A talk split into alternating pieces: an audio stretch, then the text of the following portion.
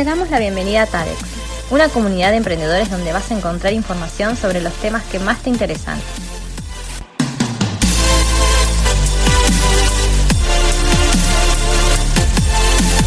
Escucha nuestro nuevo podcast y no dejes de seguirnos en nuestras redes.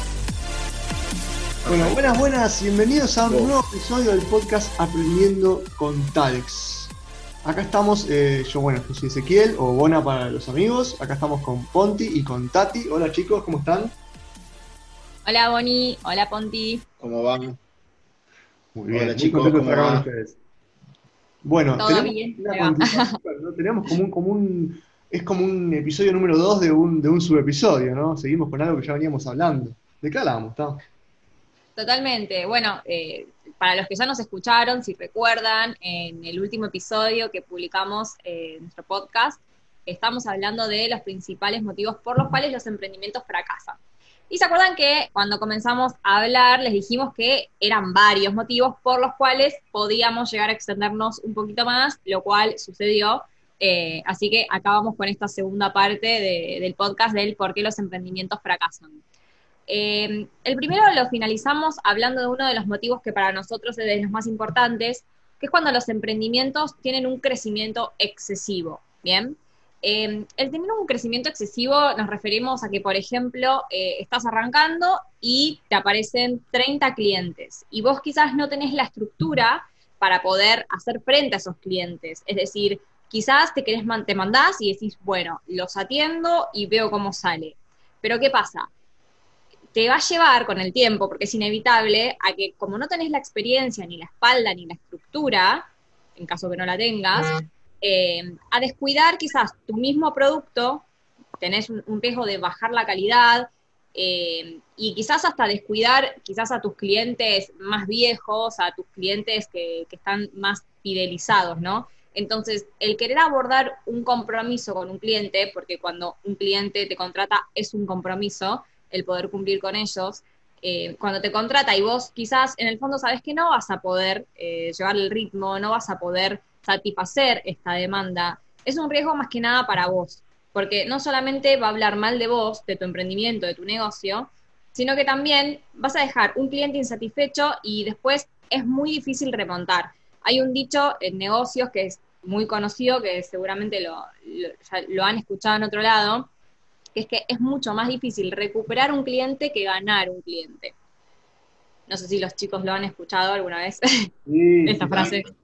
Totalmente, totalmente. Y también es mucho más productivo trabajar sobre los clientes que tenés que salir a buscar nuevos, ¿no? Es, más rentable este, la regla del 80-20, ¿no? De, trabajar sobre ese 20% de clientes que te genera el 80% de, de, tus ganancias, sin dejar de ir a buscar clientes nuevos, ¿no? Pero reforzar y fidelizar a estos clientes que son los que también te van a traer clientes nuevos más adelante si son felices con tu trabajo, ¿no? Sí, totalmente.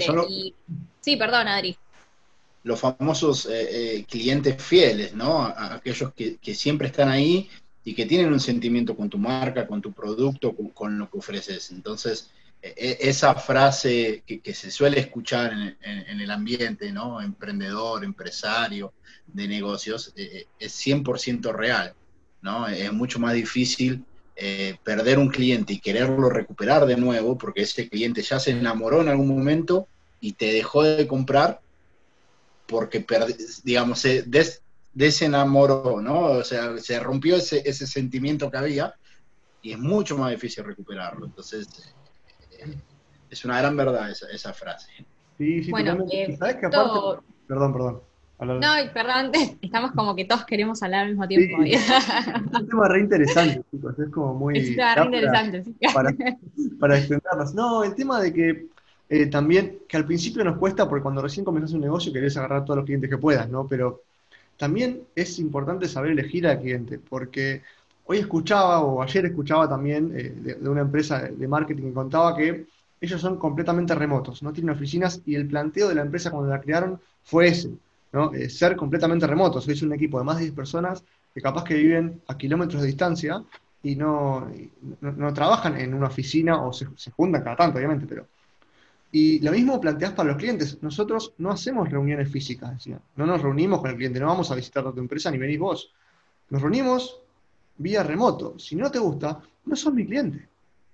Entonces, hay una filosofía de tu empresa que también tiene que tener alguna conexión con la filosofía del cliente que vas a tener. No tenés que pensar exactamente igual, pero si es un cliente que piensa muy diferente a vos, probablemente vayas al choque y te lleves mal más adelante. Entonces, también, en algún punto, eh, tiene que ver esto, ¿no? De no crecer excesivamente en buscar clientes porque sí, sino elegir a los clientes correctos también, ¿no? Que son para vos. Sí, y ojo que también dentro de este punto hay, hay algo interesante y esto lo comparto desde mi propia experiencia porque me pasó de cuando los años que yo trabajaba en una agencia de marketing, em, una agencia chica y la verdad es que éramos pocos y llevábamos bien a los pocos clientes que teníamos. Y de golpe conseguimos un cliente muy grande, que era muy demandante. ¿Qué pasó? Trabajamos todo el tiempo para ese cliente, porque el resto de los trabajos los sacamos ya eh, de taquito, porque estábamos acostumbrados a lo que el resto de los clientes nos pedían, que era siempre lo mismo. Ahora, este cliente nuevo nos pedía cosas diferentes todas las semanas para el día anterior, para ayer, ¿no? Todos deben tener un cliente que quiere todo para ayer. Y un día nos pasó que nos había pedido un trabajo muy importante, llegamos a hacerlo contra reloj, a las corridas, eh, cuestión que no salió como tendría que haber salido el trabajo. Bien, una presentación y no salió bien. Cuestión que fueron dos semanas de que no sonara un teléfono, dos semanas donde no había nada para hacer en la oficina, dos semanas que nos mirábamos todos con cara de incertidumbre diciendo, ¿qué va a pasar ahora? Porque prácticamente ese cliente era la espalda de la agencia. Lo que fue recuperarlo, era como cuando tenés que cortejar a una chica porque querés que salga con vos, bueno, teníamos como que reconquistarlo, ¿no? Eh, y era, fue tan difícil, bueno, al final se logró, pero fue muy difícil. Y ahí fue, yo esta frase ya la conocía, la de que era más difícil recuperar un cliente que ganarlo. Eh, yo para ese momento tenía, no sé, 19, 20 años, entonces recién estaba como arrancando en todo lo que era el ámbito de los negocios. Y ahí me quedó súper claro, fue como que se me grabó a flor de piel dije, esto es así, es verdad, porque yo veía cómo sufrían los dueños de la agencia para poder recuperar a ese cliente. Al final salió bien, pero podría haber salido mal. Entonces me parece que es, un tema como que está muy relacionado con, esto del crecimiento excesivo, ¿no? Que no, no solamente eh, viene de la mano de ganar muchos clientes, sino que a veces ganas uno o dos que son muy demandantes y vos quizás no tenés la estructura ni la capacidad para satisfacer la demanda de ese cliente. Más sabes que si, a ver, habiendo tanta oferta en el mercado, generalmente, si vos no tenés un punto de diferenciación fuerte, si vos realmente no te diferenciás muy bien en algo, es muy fácil para el cliente irse con otro. O sea, si, si vos no, te, no le gustó lo que hiciste y no tenés un diferencial que diga, si, si me voy, si, si no contrato esta agencia, pierdo porque los únicos que hacen esto de esta manera son ellos, si no te diferencias de esa manera y solamente una cuestión de precios, si no laburaste bien o si te mandaste una, se van con otro. Y es muy fácil hoy porque hay oferta por todos lados. Sí, totalmente. Totalmente. Y esto me da pie, porque era algo que ya les quería comentar antes, y bueno, como siempre, nos vamos por las ramas porque nos vamos acordando de cosas. es que es muy importante dentro de estos puntos el saber adaptarse a las demandas del cliente, ¿bien? Y siempre poner al cliente en primer lugar, porque este puede ser otro factor por los cuales eh, lleguemos al fracaso de nuestro proyecto, de nuestra empresa, de nuestro mini proyecto, de lo que fuera. Entonces, si yo no me sé adaptar y me quedo encaprichado en que mi producto así está bien y al que no le gusta, que no lo consuma, que no lo compre, está bien. Vos querés pensar así, allá vos, pero la realidad es que esta es una mentalidad que puede llegar a traerte problemas a nivel eh, negocios. No sé qué opinan. Exacto, y, es más, Tati, agrego un, mini ejemplo eh, que, pasó acá en, Brasilia o, en Brasil mismo, eh, con este tema de la pandemia, ¿no? De la pandemia, los restaurantes, ¿no? se tuvieron, se tuvieron que adaptar, reinventar ¿Y qué fue lo que pasó? Las famosas hamburguerías empezaron a vender, por ejemplo, eh, las hamburguesas para que las hagas en tu casa. O sea, esos te vendían el combo para que vos lo congeles, te vendían, no sé, la carne con la salsa, con el pan, todo, pero por separado, digamos, ¿no? Por, separado vos podías eh, eh, elegir y para que lo congeles, si vos lo consumías cuando querías. Entonces, de esa manera, por ejemplo, muchas hamburgueserías lograron eh, algo nuevo, reinventarse, por ejemplo, en, el medio de este, de este, gran quilombo que hay a nivel mundial, eh, lo consiguieron. Y otro, por ejemplo, son los restaurantes, que muchos de los restaurantes de acá empezaron a vender vinos y a, y a vender solo delivery de vinos. O sea, si vos no querías comprar un plato del restaurante, pero querías comprar solo la botella de vino, tenías la opción y te lo entregaban en tu casa solo la botella de vino como si fuera una vinoteca, pero no es una vinoteca, o sea, es un restaurante. Entonces fueron esto que decías vos, ¿no? Eh, eh, uno puede tomar la postura de decir, no, mi negocio es este, yo vendo hamburguesas hechas y este es mi negocio y me cierro acá, pero corres un gran riesgo de eh, digamos, o no crecer o terminar justamente eh, cayendo, perdiendo el, emprendimiento, el negocio. Sí, totalmente de acuerdo con vos. De hecho, bueno, muchas de estas cosas las, las nombró eh, Rama en la entrevista que hicimos de cómo se está reinventando el rubro gastronómico con, esto de la pandemia.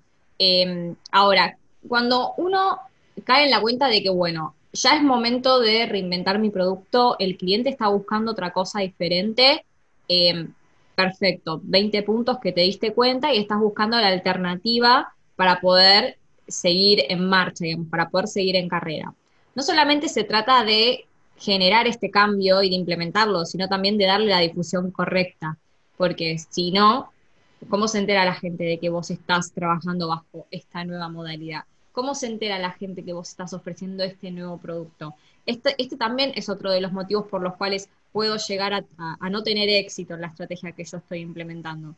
Entonces, quizás sí, me doy cuenta de los clientes que yo puedo atender, me doy cuenta de las necesidades que ellos tienen en el momento adecuado y hago los cambios que tengo que hacer. Ahora, si no lo sé comunicar, si no uso las vías correctas para poder comunicar, si, no, si, si tengo esta falta de difusión, ¿Cómo hago para que mi mensaje llegue al público correcto? No, eh, por sí lo que no se comunica es como si no existiera. Si vos no, no y, vías de comunicación existen muchísimas, incluso gratuitas. Entonces, porque no estamos hablando de ir a pagar publicidad, sino de, difundir, de mostrar lo que haces. Y esto puede ser simplemente abriendo tu Instagram, un Twitter, un Facebook y mostrándolo. Eh, no, necesariamente tenés que estar pagando un anuncio en la vía pública o en el programa de Tinelli, digamos. No, no, se basa en eso, sino simplemente empezar a mostrarlo, a contarlo. Incluso a contarlo, eh, si vos, por ejemplo, tenés un local, a poner un cartel en tu local o a hablar con la gente, porque a veces no es. Difundir es todo, es, hablar, simplemente, ¿no? Y, algo más con el tema de la adaptación, me parece que justo en este contexto vale aclararlo porque hoy se sufrió una adaptación nos forzó a todos a adaptarnos por, fuerza mayor. Pero adaptarse no es solamente en una pandemia, adaptarse es simplemente viendo cómo va cambiando el mercado, el negocio, la gente, porque hoy también lo que tenés con esto de estar pensando en el cliente y ponerlo en el centro, el cliente es cada vez más informado, cada vez más exigente. Entonces, hay que estar siempre pendientes de, ir mejorando el servicio, la experiencia del cliente, ¿no? Porque no es lo mismo, vos puedes estar ofreciendo algo muy bueno hoy, pero mañana el, cliente es más exigente y eso que era muy bueno hoy es normal, porque ya todo el mundo lo ofrece. Entonces vos tenés que estar constantemente moviendo esa rueda. Y no todo quiere decir invertir más plata. A veces es modificar algo por más chiquito que sea. Y esto de la experiencia también tiene que ver con a quién le estás vendiendo, porque, por ejemplo, una cadena de hamburguesas muy conocida y famosa en el mundo, este, con dos aros dorados, dos sacos dorados eh, cuando se mudó por primera vez a Rusia, ¿no? ¿Qué, ¿Cuál es la filosofía del que atiende en esa hamburguesería, ¿no? Sonreír. Siempre están como con la sonrisa clavada, ¿no? Eh, y eso en Rusia está mal visto. Me estás tomando de tonto. La sonrisa cuando te atiende en un local, la sonrisa porque sí, es un me estás tomando de tonto. Entonces, perdieron muchas ventas cuando recién ponía el local, porque la gente no iba porque malinterpretaba esa señal. Entonces, saber comunicar también tiene que ver a veces con un simple símbolo de comunicación del contexto, del lugar, la zona del que está yendo. No simplemente con salir a... Fui por las ramas mal, ¿eh? Pero salir a vender publicidad o lo que sea. Hay como muchos temas para tocar ahí. No, no, es que, a ver, es un tema que te va llevando, te va llevando y está todo relacionado con todo. Eh, yo lo que les quería comentar con este tema es que también el tema de la adaptación y de la difusión me parece que viene muy de la mano también con un tema generacional.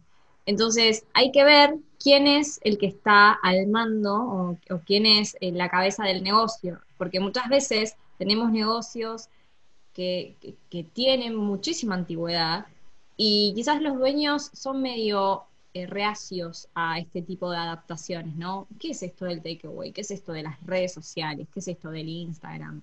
Eh, quizás recién ahora se están poniendo más muchos con el tema del mail y ya el mail como que eh, eh, ahora es más WhatsApp, es algo más instantáneo, más te mando un mensaje y respondeme en el momento.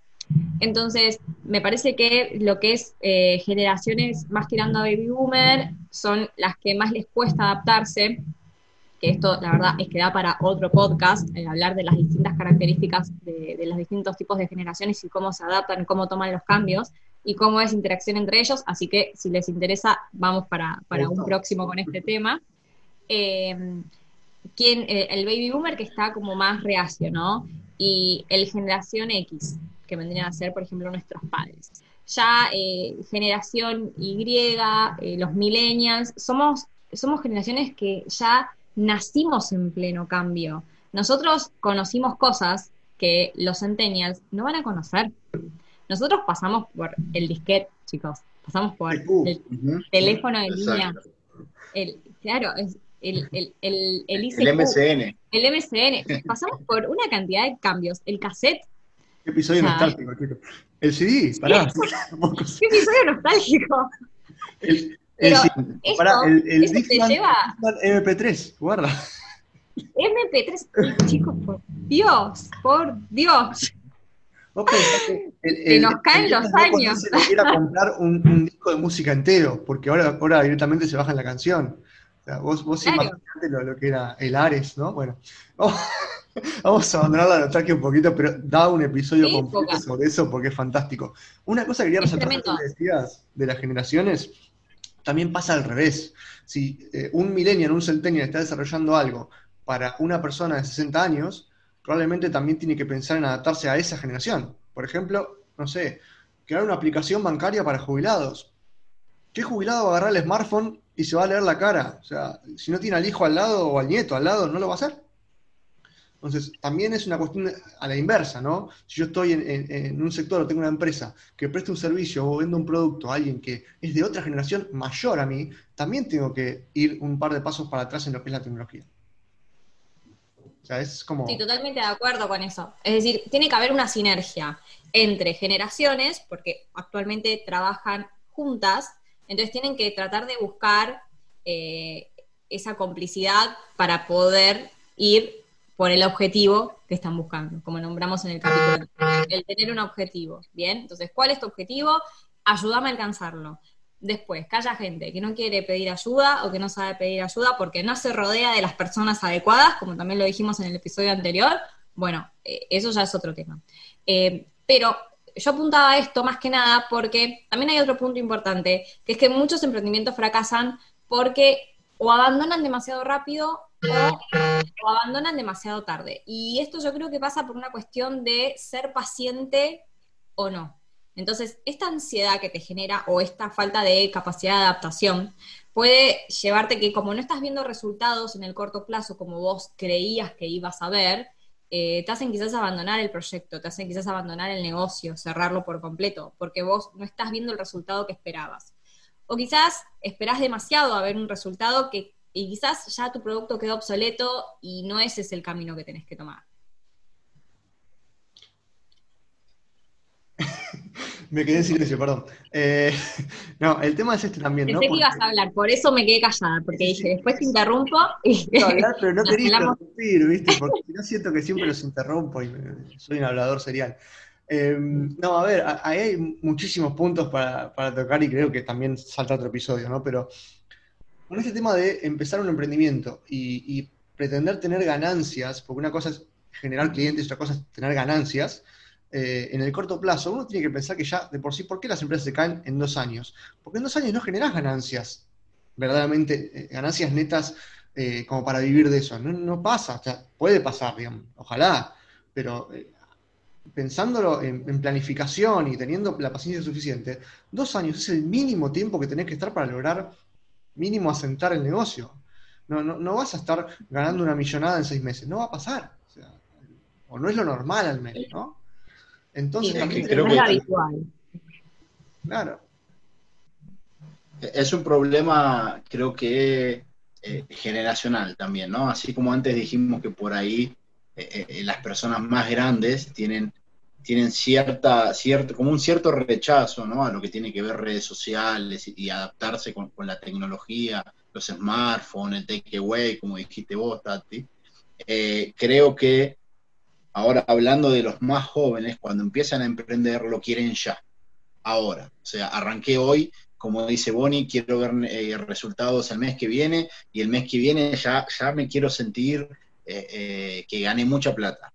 Y como dice Bonnie, es un proceso, es un proceso. Llevar un emprendimiento va a haber muchos obstáculos, va a haber que salir a buscar clientes, va, a haber que cuidarlos, va a haber que hacer un buen eh, planeamiento, que fue el primer punto que, nombramos en el podcast pasado.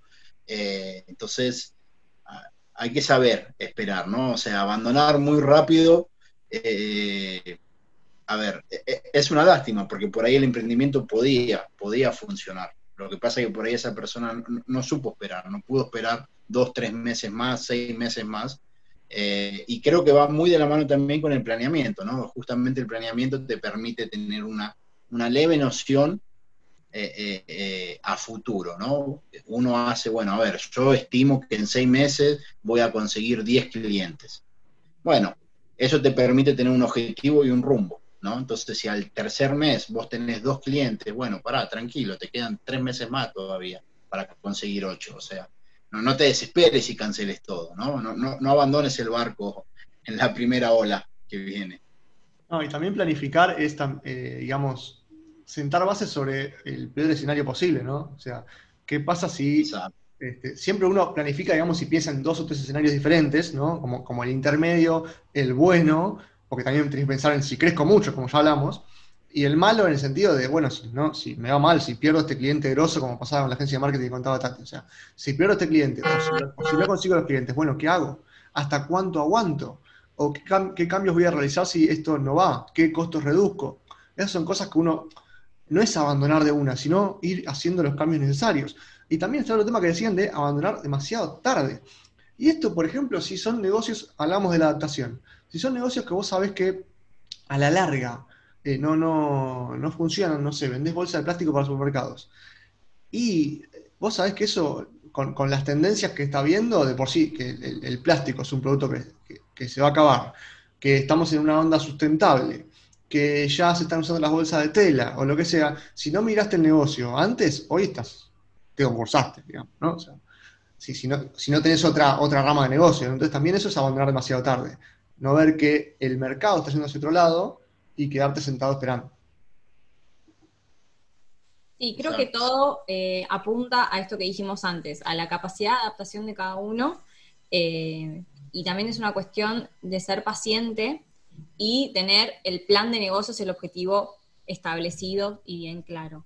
Si ya arrancamos con bases flojas, va a ser muy difícil que a medida que avancemos con el emprendimiento, con el proyecto, eh, tengamos resultados prósperos en poco tiempo.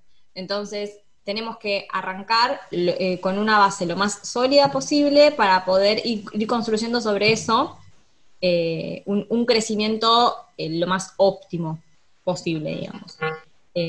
no, se construye la casa por el techo, digamos, ¿no? No se empieza... Totalmente, totalmente, totalmente. O sea, primero tenemos que asentar unas bases sólidas saber bien a qué estoy apuntando, cuál va a ser mi objetivo, eh, tener cuál, va a ser mi plan de negocios, tener una idea aproximadamente de la rentabilidad de mi producto, a quién se lo voy a ir a ofrecer, cómo se lo voy a ir a ofrecer, eh, cómo voy a comunicarlo, saber que en algún momento voy a necesitar adaptar el producto porque el mercado eh, cambia constantemente.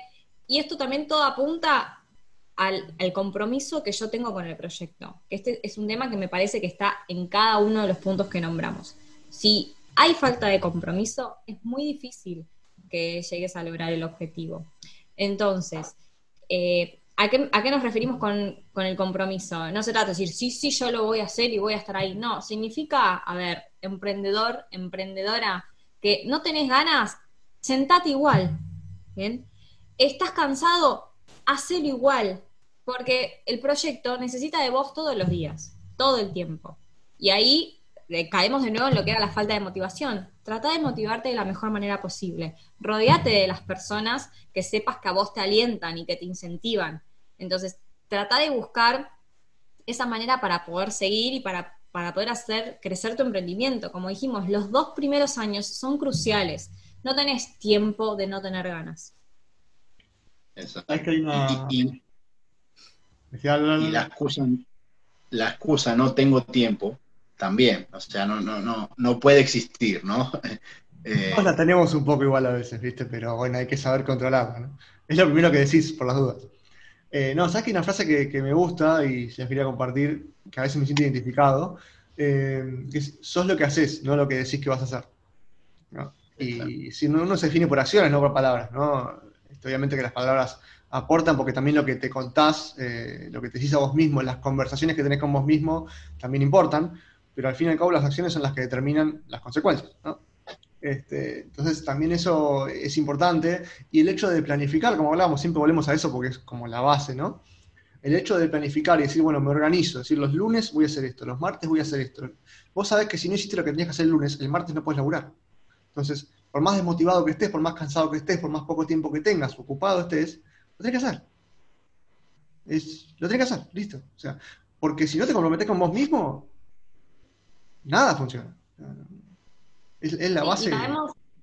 sí, caemos, caemos en lo mismo. O sea, es, tu plan. Si vos no tenés tu plan, tu agenda, tu estructura, los pasos a seguir para poder organizarte vos mismo, es muy difícil que puedas lograr tu objetivo. Es muy difícil que llegues a, a tu meta. Por eso hablábamos que tiene que gustar lo que haces. Totalmente, sí, sí, sí, totalmente de acuerdo con eso. No te metas en algo que no te convence o no te gusta o te da fiaca hacerlo porque si te da fiaca al principio, a la mitad ni te cuento. O sea, te tiene que apasionar y si no te apasiona es que el camino es otro. Con eso quiero Pero, bueno, algo de... Porque también para aclarar, ¿no? Hay una frase vieja con la que no estoy de acuerdo que es este, encontrar, digamos, algo que te guste y no vas a tener que trabajar nunca en tu vida. Es mentira. Va a haber momentos horribles, no importa cuánto te apasione. O sea, vos te puede encantar, pero hay momentos en los que vas a, perdón, vas a putear, porque, este, porque es así. O sea, no, es que no es que las 24 horas del día te van a encantar porque es algo que te gusta. No, bien pedo. Pero justamente si no te gusta, peor, porque a la primera de cambio, volaste abandonas, tal cual. Y, ahí entramos en, abandonar muy rápido, ¿no? O sea, como, decía Tati, te desmotivás, no tenés falta de compromiso, no encontrás los resultados que querés en el corto plazo y ¿qué haces? Bueno, lo dejo. Esta idea no era buena o, bueno, le echás la culpa a otra cosa y terminás dedicando a, otra cosa. ¿ya? Sin hablar. Y me gustaría, bueno, nombrarles el, el último motivo que nos quedó en la lista, Em, que es el no tener un mercado. Muchos emprendedores se, lanzan buscando algo demasiado bueno, algo que, nadie ofrezca. Entonces busca crear este nuevo mercado y, generar una nueva demanda, volver irrelevante a la competencia em, y, y, poder ofrecer un mejor costo y una diferenciación fuera de lo común. Ahora, para poder lograr esto, tenés que tener una idea súper mega innovadora, como para que tengan una idea, este modelo, que es el modelo del el modelo de dípolos o del océano azul, eh, se aplica mucho en lo que es el modelo de negocio del Circus Soleil, ¿bien? Que, se, que logró reinventar el concepto del circo. Es decir, cambió los animales por acróbatas, eh, cambió el, no tener un hilo conductor en el espectáculo a tener uno, a que el espectáculo gire todo en torno a un mismo tema. Entonces, a ver, es difícil, pero no es imposible poder aplicar un modelo de océano azul, que si quieren, me parece que da para explayarse un poco más en otro, en otro podcast, pero eso esto es algo que, también se ve mucho en el ambiente emprendedor, el querer crear algo demasiado bueno, demasiado innovador. Entonces, paso de mi océano rojo, que mi océano rojo vendría a ser un océano donde, un, mercado donde yo tengo mucha competencia, donde compito con eh, la otra empresa por el mismo cliente, porque la demanda es, eh, es, limitada, y tengo que elegir si yo me voy a diferenciar por dar un producto de mejor calidad o un producto más barato. Entonces tengo que ver si voy por la vía de los costos o por la vía de la, diferenciación.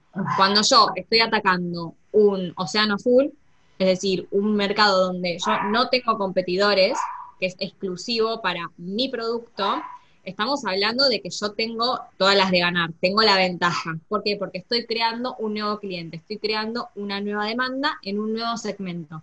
Ahora, es súper complicado poder llegar a tener esta idea. No imposible, pero sí complicado. Pero bueno, este, este era el último tema que nos faltaba tocar, eh, del tema de querer apuntar a un mercado totalmente innovador. Es importante resaltar que no necesitas, para crear un negocio nuevo y, redituable y fructífero y que crezca durante muchos años, no necesitas crear el nuevo Uber, el nuevo Facebook o el nuevo Google. O sea, no es necesario ser eh, un unicornio para crear una empresa buena y, que verdaderamente y dé trabajo a la gente y sea sustentable y todo. No es necesario irte a ese extremo. La gente a veces quiere empezar y crear eso. Y no hace falta. O sea, si querés ir tu sueño, no te digo que no lo hagas, pero eh, no es necesario, o al menos no empezar por ahí, ¿no? Este, Amazon empezó por ahí, Amazon creó una tienda de libros. O sea, después se fue creciendo y mirando a otro lado, pero no era la no sé, no le pregunté a Jeff Bezos, pero no sé si era la visión al inicio cuando comenzó, digamos, ¿no? Y eso pasa con muchos negocios. Y también, si no hay un mercado, si, no hay una demanda, si no hay nadie vendiéndolo, también tienes que analizar por qué no hay nadie vendiéndolo. O sea, porque capaz que alguien ya lo intentó y fracasó catastróficamente, o capaz que tenés un mercado eh, buenísimo para empezar vos. Pero ese es el análisis que hay que hacer previamente para decir, bueno, ahí no hay nadie vendiendo esto. Ahora, ¿va a funcionar o no va a funcionar? Porque a veces, crear un océano azul es simplemente modificar algo que ya existe. No sé, Starbucks comenzó vendiendo café, o sea, la idea de. El, que estudie marketing me va a decir que si Starbucks vende café, eh, no, no, sé nada de marketing, pero. A ver, el, producto en sí es el café, pero no vende el café, vende la experiencia diferente, porque es un modelo de atención diferente.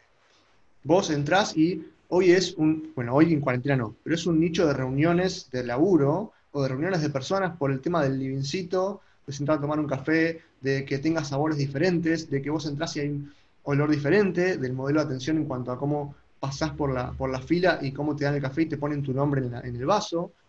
Y es café. Sí, yo creo que como premisa de, todo lo que estuvimos eh, abordando en estos últimos dos podcasts, es que me parece que todos los emprendedores se tienen que llevar de esto, no solamente eh, los factores por los que los emprendimientos fracasan, sino que eh, las formas de evitarlos que estuvimos nombrando, que estuvimos nombrando, las mejores maneras de poder evitar caer en estos motivos. Y algo súper importante es que tengan en cuenta que el proyecto que ustedes están encarando y la idea que ustedes quieren en este momento, seguramente con el pasar del tiempo mute de una manera y terminen haciendo algo totalmente diferente. Y se los decimos por propia experiencia. Así que, bueno, chicos, eh, no sé si quieren aportar algo más, eh, pero ya, ya estaríamos finalizando este nuevo podcast. Así que bueno, esperamos que, les haya gustado eh, esta segunda parte del motivo de por qué los emprendimientos fracasan. Y bueno, nuevamente, muchas gracias por compartir este espacio con nosotros. Gracias Bonnie, gracias Ponti, una vez más, un placer como siempre. Y nos vemos en el próximo episodio de Aprendiendo con TADEX. Que tengan buenas tardes. Nos vemos chicos. Gracias chicos. Hasta la próxima. Hasta la próxima. Chao, chao.